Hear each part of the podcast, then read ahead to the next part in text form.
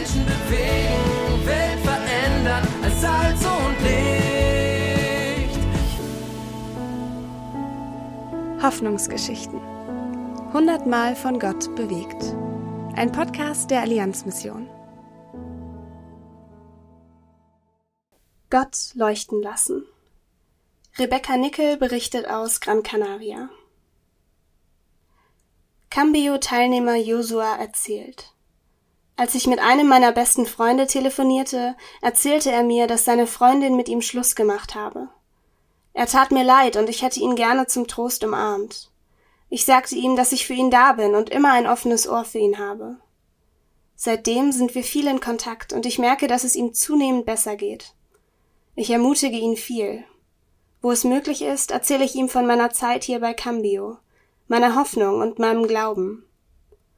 Auch wenn er in seinem Leben nicht viele Berührungspunkte mit Jesus hat, ist er demgegenüber nicht verschlossen und nimmt dankend an, dass ich für ihn bete. Ich bin froh, ihm helfen zu können. Ich will mich nicht zu viel einmischen oder mich aufzwingen. Meine Hoffnung ist, dass Gott, wenn er es will, durch mich leuchtet und mein Freund dadurch einen Schritt näher zum Glauben kommen kann. Aus Prediger 4, Vers 10. Fällt einer von ihnen, so hilft ihm sein Gesell auf. Wehe dem, der allein ist, wenn er fällt.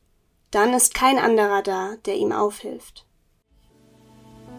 Lesen und ermöglichen Sie weitere Hoffnungsgeschichten unter allianzmission.de slash Hoffnungsgeschichten.